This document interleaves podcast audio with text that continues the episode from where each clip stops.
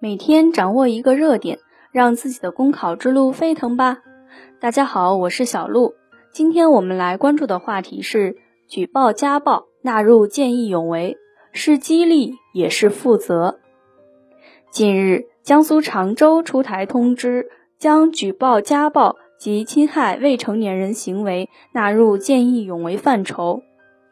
可能有人会说，举报违法犯罪也算见义勇为吗？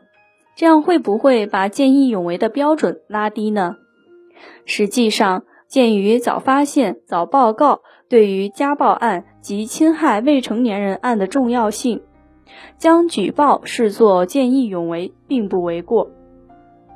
举报此类违法行为，不仅可以将受害者从恶行中拯救出来，更可以让其在绝望中仍感受到社会之善。并在善的支撑下走出阴霾，此乃大义。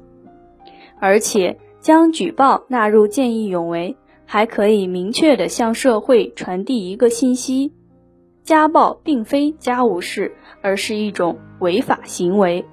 举报家暴及侵害未成年人违法行为是每个人的责任。通过对见义勇为者给予必要的表彰与激励，也有助于弘扬正能量。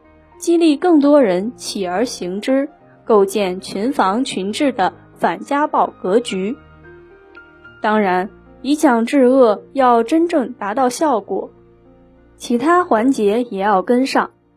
一要健全完善幺幺零家暴类警情接处警机制，对涉及家庭暴力、侵犯妇女儿童权益的报警求助，做到快速接警、快速出警。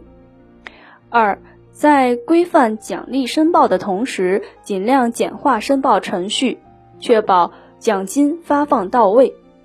三要在保证举报人安全的同时，做好案例宣传，让更多人成为吹哨人，让恶无处遁形。好了，以上就是今天的热点分享。想要获得更多文字资料，可以关注微信公众号“公考提分营”。感谢您的收听，我们明天再见。